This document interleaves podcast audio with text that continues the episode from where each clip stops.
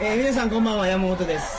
本日も、えー先週に引き続きまして先週そうか先週よね先週ですね、まだ東京に来てるんです よねというわけで森さんとお送りします、はよろしくお願いしますよろしくお願いします先週東京来たじゃない先週東京来て久しぶりの再会はいそうなんですけどほんで先週電車乗ったんですよ朝はいほんでめちゃめちゃ混んでてえ東京で東京で朝電車を乗ってはいはいはあのー、無理やり入ってくるんでしょもう入れんやろっていうところいにああ人無理やり押し込んで入ってくる無でしょ理やり入って駅員が押しますねそうでしょはいそれはもうあれ僕ありえないっすよそれは当たり前の東京ではねい日常ですもうええあのバイトとして、はいあの押す係として募集とかかかってますからねあそうなんですか駅とか行くと、あの要するに駅、まあ、そこまで具体的には書いてないんですけど、はいなんかあの駅員朝朝のラッシュ時のはい駅はいはいはい員募集、駅員っていうか臨時の職員募集とか言って、でまあ、応募してみると仕事はあの押す係なんです人押すんですか 人押すすごいなそれもっと詰めてくださいあれすごいですよ ね自由あれ無理やりでしょでも無理やりですね乗車 無理やり率ダメじゃないですか乗車率250%ぐらいですかねそうあれが僕はい嫌で嫌 で今回その羽田からレンタカー借りたんですよ、はいレンタカーでレンタカー借りたんですけどモノレール乗れば全然安く来れるんですけどめちゃめちゃ混んでますね東京の道混んでますいねやそう他にも行くとこあったんで、い横浜行ったんですけど、あはい高速でね、はいはい横浜横須賀道みたいなところ、はいは渋滞 ですよ高速が渋滞ですよありえるんですかそういういこと、まあありえますよね帰省ラッシュの時なんか普通にそれがいや平日ですからねけど 僕平日の午前10時とそうかですよね午前中ですか、いあそんな時間でえー、いいやや羽田降りたらねレンタカーのところ行ったら、はレンタカー山に送迎まであって、はいあこれ快適やなと思ったいら、はい渋滞が すごいとりあえず一日中あーだから東京いる人はなんか結構もう本当に渋滞がひどいし都心とかも道路すごい混んでるんで、はいまあ、免許持っててもあんまみんな乗らない車車ににやっぱ多いですねはいでやっぱ駐車場も高いし、止めるところもないし、あんまり東京は車は向いてないですねやっぱ電車ですか電車が一番です発達してますし じゃあまだ次電車にしますわ、はい、 複雑ですけどね、はいはいこんな感じですかねじゃあ、トリカゴ放送始まります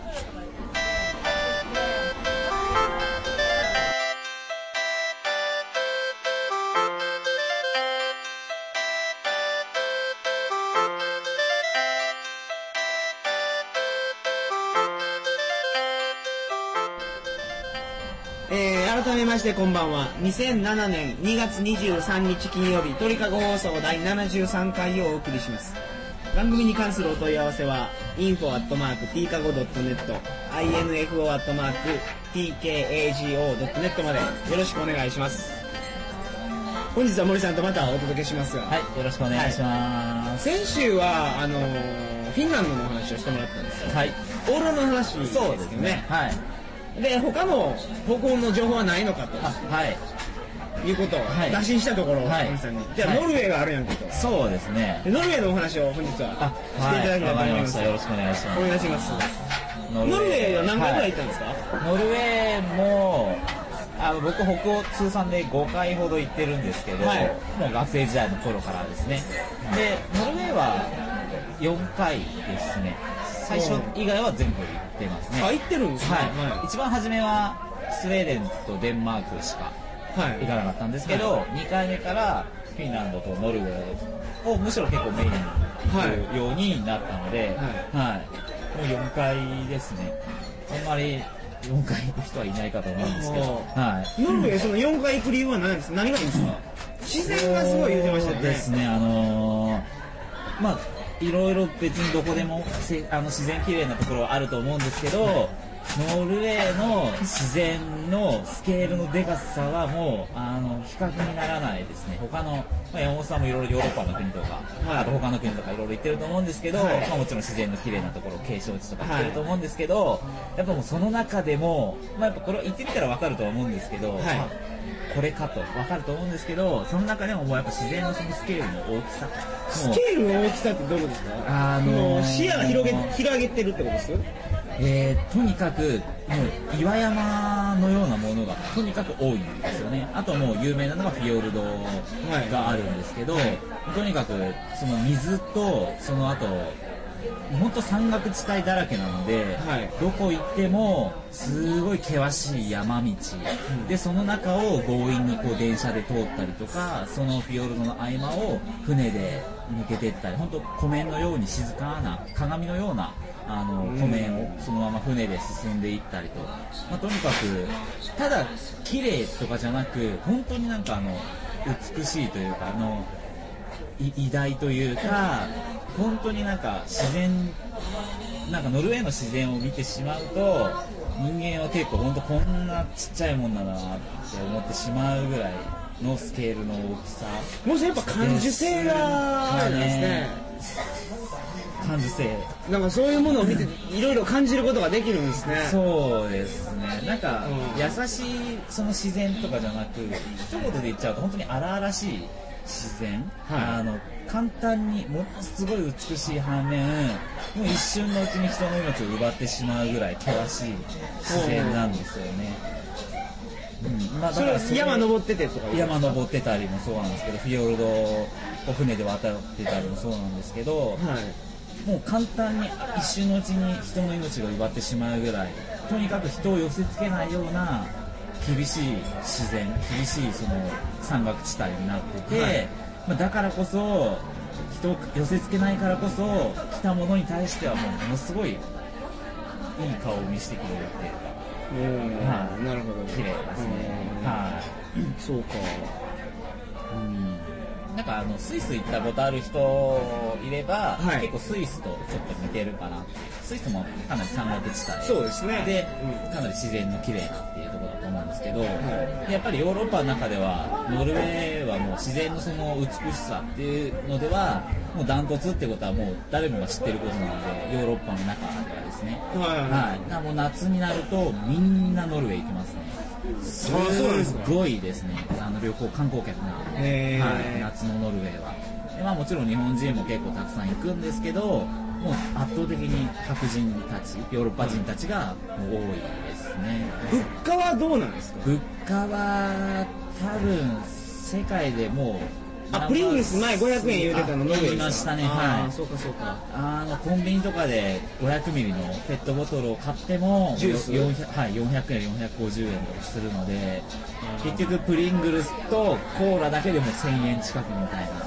高いね高いですねそうですかそうすご当いですね然マクドナルドとか行ってもその確かこの前話したと思うんですけど、はい1500円ぐらい1500円とかマクドナルドのセットがねもうユーロ換算したら平気で9ユーロ10ユーロ1300円1500円えー、すごいです ね そんで普通の普通のハンバーガーセットですからねポテト S はいジュース S みたいな感じの宿泊施設っていうのは充実してるんです宿か泊施設はあのーかなり充実してますねそれもこの前話したと思うんですけど、はいあのー北欧全般的にユースホステルがとにかく発達しているところなのでああなるほどもねう日本人が全然行かないような田舎の方でも、まあ、やっぱりそういうところは白人とかが行くのかもしれないんですけど、はいあと現地の人とかですねキャンプとかするために、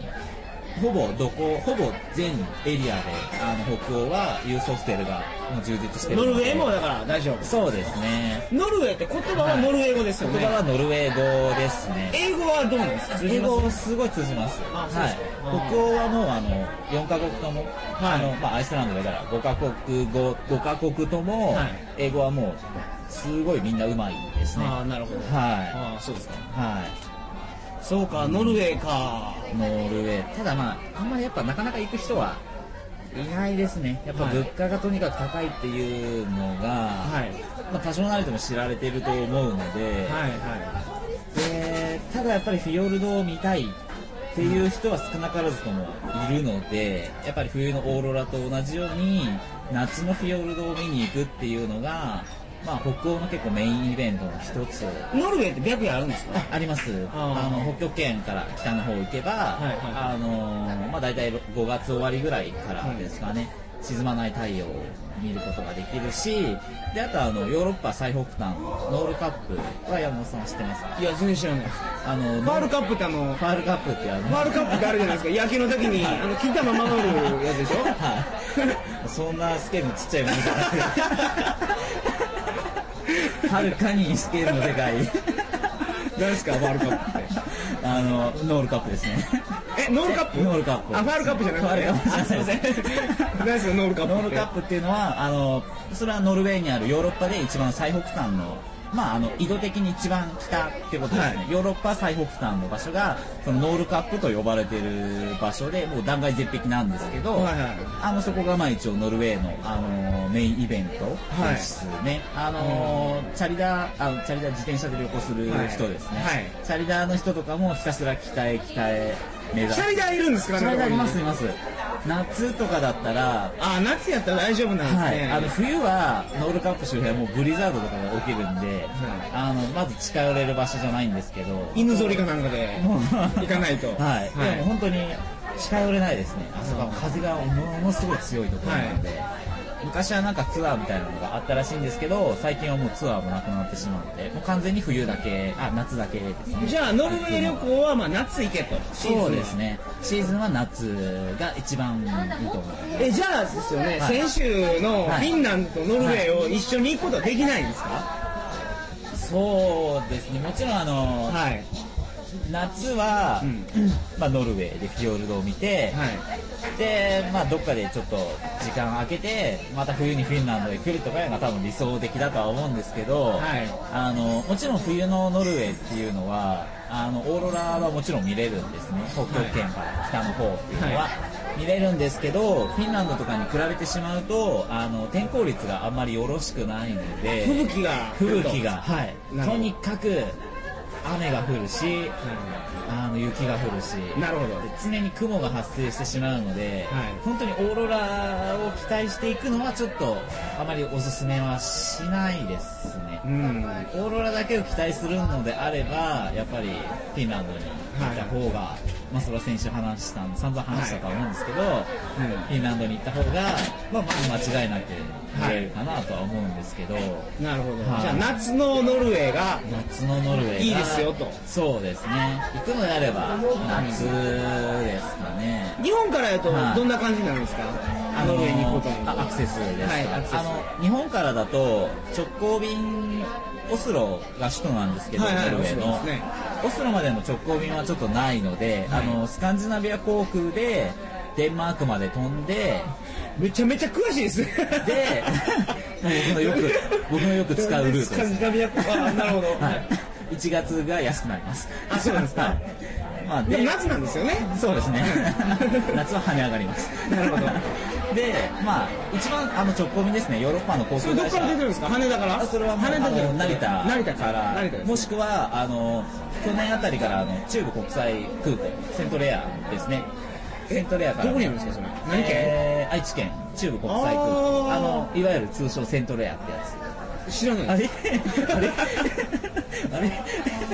えそれって万博の時できたんですかあ一万泊ぐらいの時でしたかね、へーでそこからもうスカンジナビア航空があスカンジナビア航空だったかなあ確か出てますね、であとあのもしくはフィンランド航空がそれも羽田か関空かあのセントレアから出てるのでヘルシンキ経由でオスロっていう手もありますへーなるほどねそれが一番簡単ですかね、日本からだと日本うん日本からだとなるほど大体やっぱ乗り継ぎあるってことは、はい16時間とかそうですね17時間とかかかるんですかねヘルシンキまでだったら9時間ぐらいで着くので、うん乗り継ぎも入れてもまあ多分11時間12時間ぐらいであそんなもんですか、はい乗り継ぎもそんな綺麗に行けるよう結構綺に麗ですはいもうすぐまた次行けるんですか空港着いて多分1時間ぐらいにあーいいですねしてじゃあうんちょっとだけまあなんか買い物だけしてすぐもう乗るみたいな感じなんでアクセスは本当に簡単ですねあのフィンランド航空使えばもう次の日には北極圏を見ることが可能なのではいはい一人で行くのと、はい複数で行くのとどっちがおすすめですあーそうですねあの僕は何回かオーロラを一人で、まあ、見てるんですけど、まあ、今回は後輩と一緒に見る機会があって見たんですけどあのオーロラを見るのであれば2人がいいかなとうん思います、夏のノルウェーはどうですか夏のノルウェーは十分一人で楽しめます、はい、もうとにかく森を散策したり山を登ったりでノルウェーのすごいところは全然日本で知られてないようなところにもとてつもなく人を呼べるようなその観光名所的な自然が至るところにあるんですよねクマとか出ないんですか出ますねグリズリーとかあのグリズリーはあれカナダですかカ ナダです灰色雲そうそうそういやクマ出るんです かクマいますねあの北極圏から北の方とか一応生息はしてるみたいですけどまあでも基本的にそんな人前には出てくるってことはあんま聞かないですけど、はいあのそうですね普通に旅行してる分にはまず出会うことはないとは思いますね僕は出会ったことはないですね、はいでもあの熊の肉は食べれますあう食べました、はいあの食べれましたねうまいんですか高いんですよ結構高価ないやあんまりうまくはないですねやっぱもうあのー北欧って、はいトナカイとかヘラジカとか、い結構野生動物食いべれるんですよ、日本で、あのー天然記念物になってるライチョウとか、はいはいはい、結構そういう野生系獣系食べれるんですけどで熊もまあそのうちの一つなんですけど、正直まあ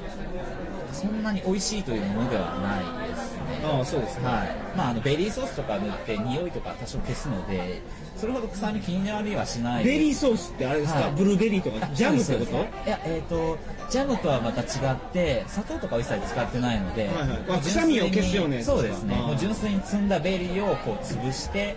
あのブルーベリーとか、はいあとクラウドベリーとかあと何がありましたっけまあ、なんか3、5、クラン6ベリー種類クランベリーとかですね、多分まあ日本語で言えばなんか野いちごとかい木いちごとかそんなやつだと思うんですけど、基本的に結構北欧の獣料理はそういうベリーソースをかけて食べるのが多いので、はい、もう何にでも使えますね、えーとはい食べ物は、はいそれがまああれですとね珍しいですから食べとけってことそうですねノルウェーでももちろんあのトナカイは食べれるので、はい結構やっぱ北極圏にいた時の一番ポピュラーな食べ物がトナカイなのでまあやっぱ1回ぐらい試してみる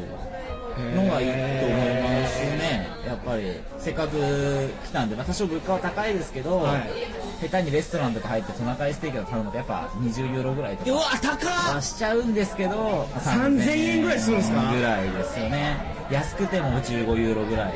うんはしちゃうんですけどやっぱりまあ一緒に一度そうそう多分ノルウェーとか北極圏とか行くことないと思うそうのでですよねまあ、一生に一度なんで、はい、食べてみてはと思います1週間の旅行プランで、はい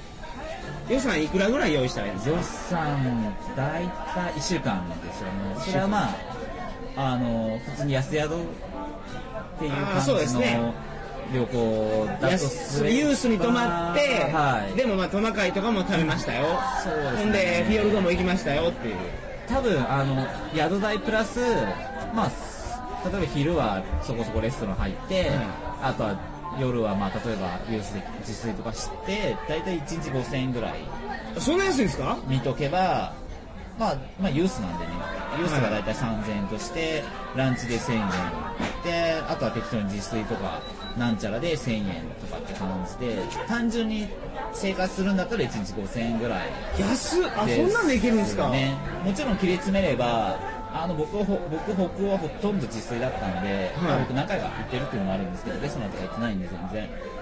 もうほんと全然食費とか1日6700円ぐらいしか交通費だけでも結構かかるんですよね交通費が本当日本並み以上に高いのであの絶対っていうかまあある程度例えば3週間とかい2週間でもあの北欧旅行するのであれば回るのであればあのスカンレールパスっていう鉄道のパスを買った方が絶対におすすめです。スカンレールパスってノルウェーだけで使えるんですかえっと、北欧4カ国で全部使えますね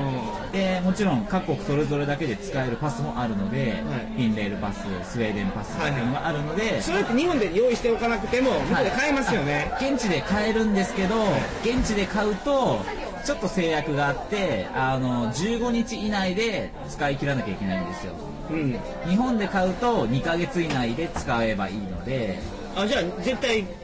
日本で買った方がいいですそねうですね他のヨーロッパで買えばあの2ヶ月以内日本と同じものが買えるんですけど、北欧の中で買っちゃうとなぜか15日以内のものでしか買えないので、あはいまあ、できることなら日本で買っといた方がなるほど。いいですね。はいはいまあ予定を決めてそうね。ですね。まあ2ヶ月やったら、まあそうですね。結構もう北欧に必ず行くって決めてるのであれば、日本で買った方が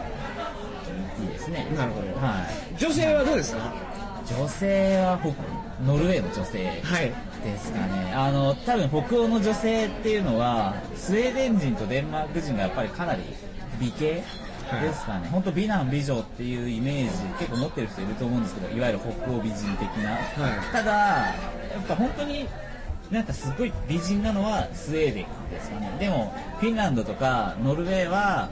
なんかノルウェーとかやっぱちょっと田舎っぽい感じなんですよねファッションとかもあんまり気にしないしフィンランド人なんてもう特にファッションなんて気にしないんで、はい。全然なんかあの、北欧の、はいあの、男前のハンサムな子って、はいはいはいほとんどゲイらしいですね。ああゲイは多いですね多いですよね正直多いですね僕も、まあ、出会ったことありましたけど迫られました。迫られまし たね必要に家に誘われ、はい必要に一緒にサウナに入ろうと誘われ、で最後かたくなに断ってて、まあ、最後バイバイするときに抱きしめられてで今夜はそのままホテル行ったんですかいえ いえだからそこ はなんとか なるほどいやはい、う結構多いです確かに北欧僕ゲイが多いっていうイメージがありますね。はい、あのデンマークなんかも同性愛の結婚を認めているのでそうですねはい、もうオランダ並みに多いですねあデンマークに関してはなるほどはいうんーそれは僕の聞いたこと全部お聞きしましたけど、はい他は何か追加情報ありますか、まあそうですね、まあ、なんかちょっと話それてしまいましたけど、はいまあ、やっぱりそのノルウェーですね、はい夏に、まあ、フィヨルドをとにかく見に行くのがおすすめなんじゃないかなと思いますなるほど多分あの想像以上のスケールの大きい自然が待ってるのでどこででも感動できますねノルウェーのどこででも、はい、これ素晴らはしいおすすめですね、はいノルウェーの自然にを見に行けですそうですね夏にはい、あとあのスカンジナビア航空でそうですね、もしくはフィンランド航空で、はいあの物価の高さも、ノルウェーの物価の高さも一つの売りなので、はいまあ、それもあの観光の一部として、うんはい、了解いたしました はい、本日はありがとうございまあしりたがとうございます。えー次回はですね3月になります、はい2007年3月2日の金曜日になります鳥かご放送第74回次回はですねまたこのまま森さんとバルト三国についてはい、撮りたいはい、よと思っておりますので、来週もよろしくお願いいろたししくお願まいすします。それでは皆様おやすみなさいませおやすみなさい。